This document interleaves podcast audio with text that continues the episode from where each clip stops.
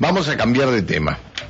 Eh, el censo 2022 se va a realizar el próximo miércoles. El próximo miércoles es feriado nacional, pero junto con el censo tendrían que estar todos en sus casas,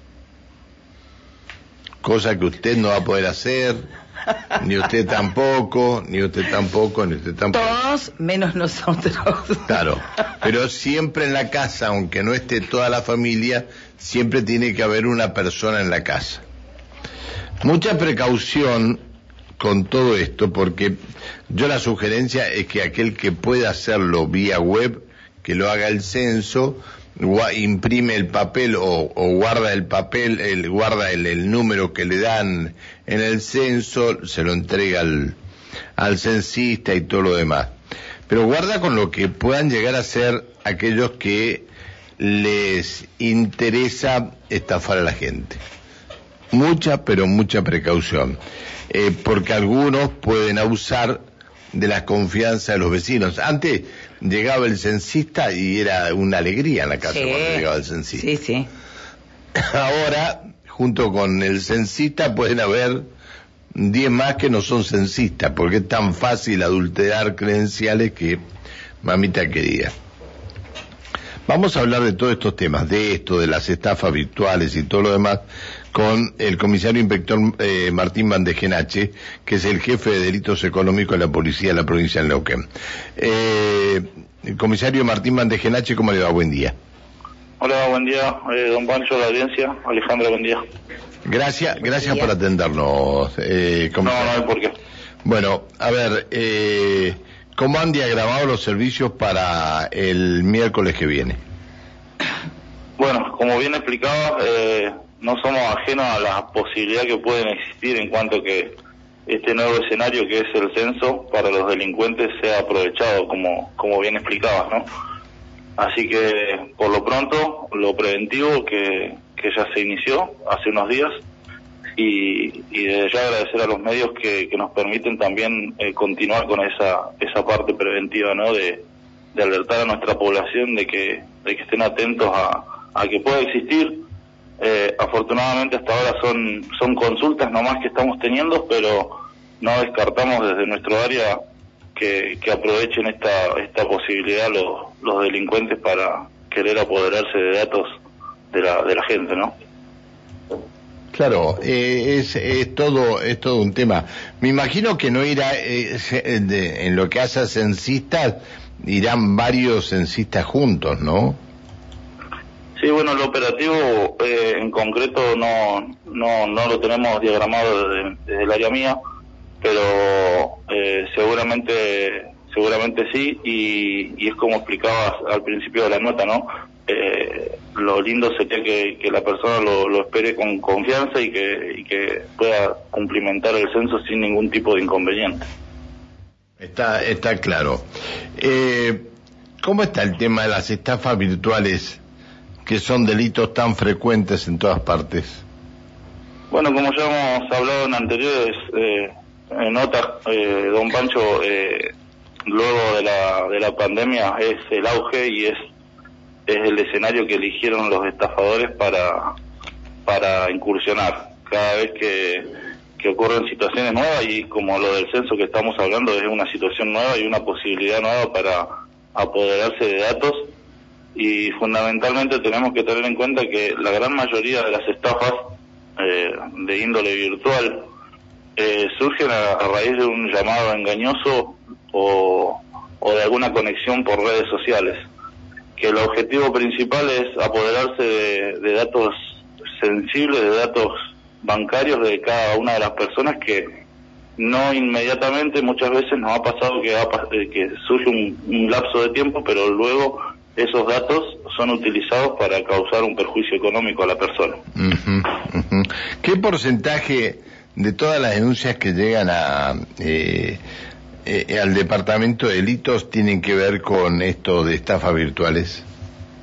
Lo que va del primer cuatrimestre, eh, don, don, Pancho, el relevamiento que hemos hecho en este departamento es de aproximadamente 42%. Ese 42% a nosotros más allá de generarlo, de generarnos una alerta, nos obliga a capacitarnos y estar constantemente eh, perfeccionándonos en cuanto a las nuevas modalidades.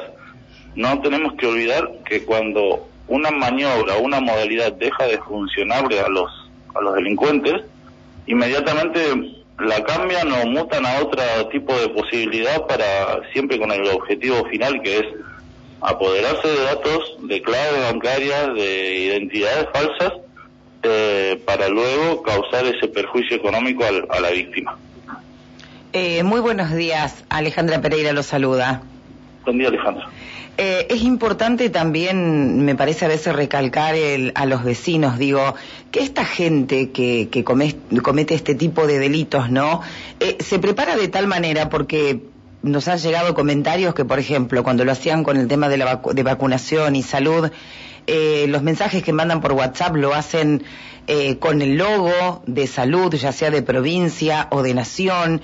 Eh, digo, tienen una preparación increíble para, para hacer creer al otro que está recibiendo el mensaje y de esta manera convencerlo que les dé datos sensibles como números de tarjetas, cuentas, etcétera. Sí, bien como, como dice Alejandra, eh, ellos también hacen ingeniería, o sea, como las fuerzas policiales deben prepararse para combatir este nuevo, esta nueva modalidad, ellos también se perfeccionan y claramente eh, el objetivo es causar el engaño en la persona a la que están eh, abordando. Y ese engaño, bueno, eh, para ello todo vale, ¿no? Eh, van a simular una página, la persona nos jura y nos dice, no, era la página del banco, era la página del banco y yo le puse la clave porque era la página del banco. Y cuando terminamos viendo las direcciones de correo o de las direcciones URL o las de conexión a esa página, nos terminamos dando cuenta que, que no, que era una página falsa y que estaba diseñada con el solo objeto de, de causar ese, ese error, ¿no? Ahora, ¿cómo puede ser que, este, que una persona ingrese y no tenga eh, eh, es decir, no tenga su home banking bajado o bueno este, esto es lo que, no, lo que a veces no entiendo. Que hacen operaciones del banco y no a través del home banking que son sitios seguros de cualquier banco tener sitio seguro en un home banking. No, ni hablar por eso. Siempre nosotros eh, aconsejamos dentro de la medida de prevención utilizar la aplicación de cada banco que a la cual seamos clientes.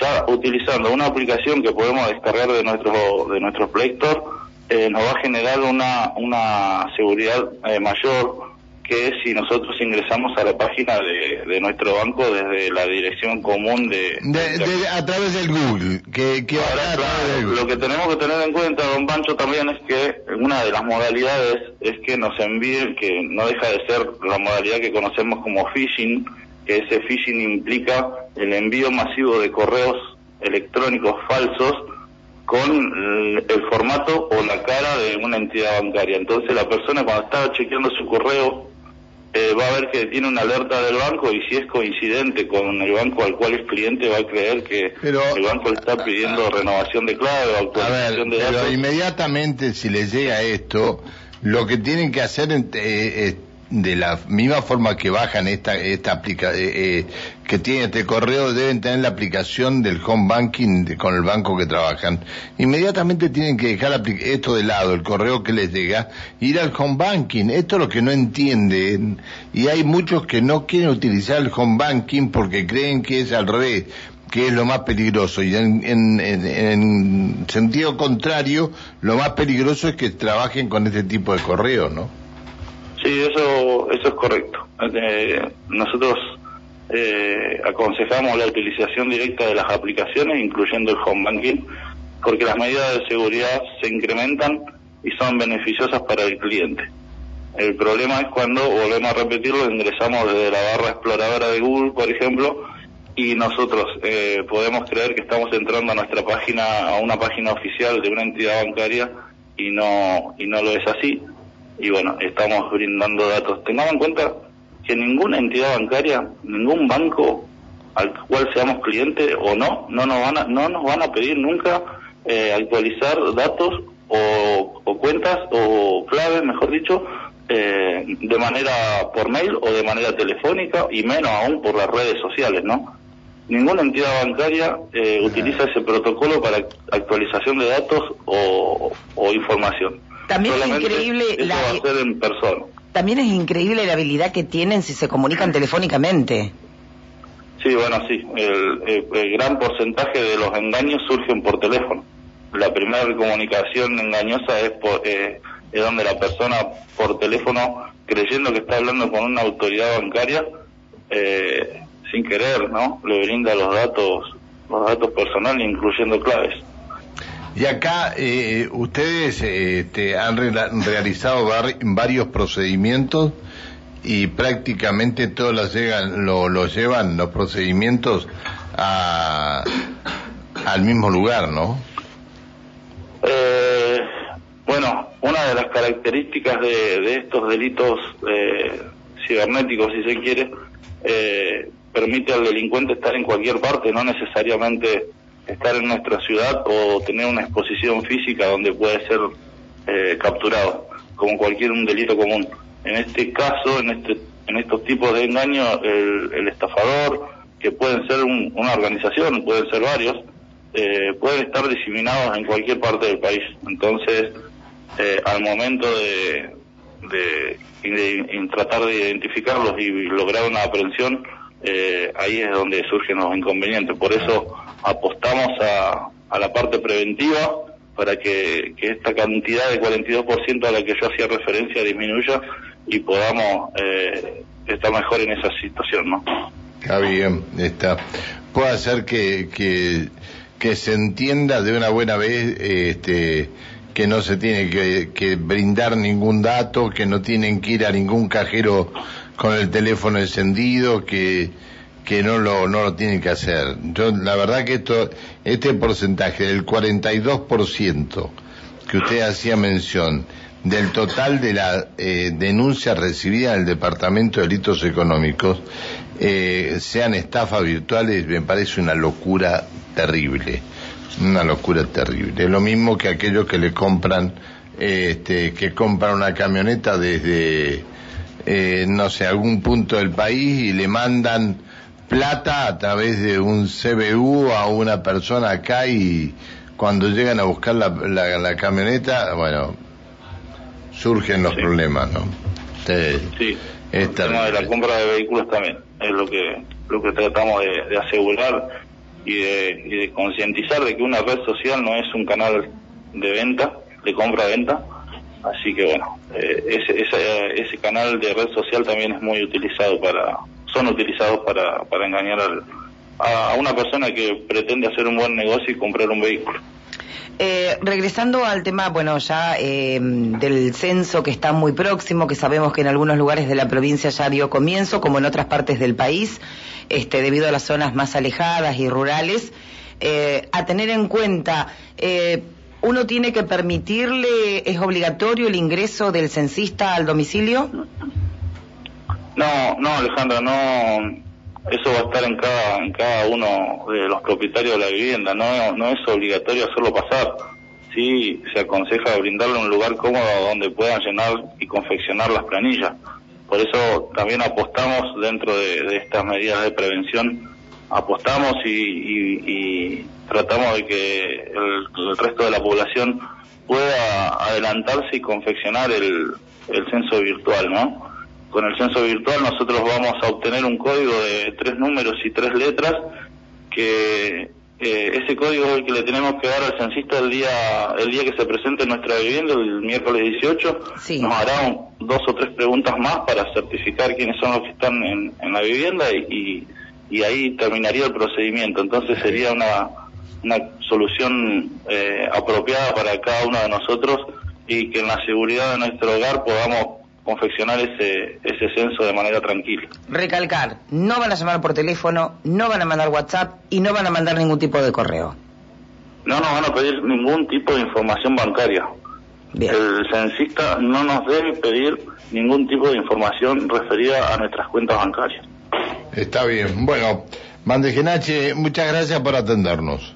Gracias a ustedes, hasta luego. Que siga muy bien, hasta luego, buen día. El comisario inspector Martín Bandegenache, jefe de delitos económicos de la policía de la provincia de Neuquén. El 42% de las denuncias recibidas en delito en el departamento de delitos es por estafas virtuales. 826 en la República Argentina.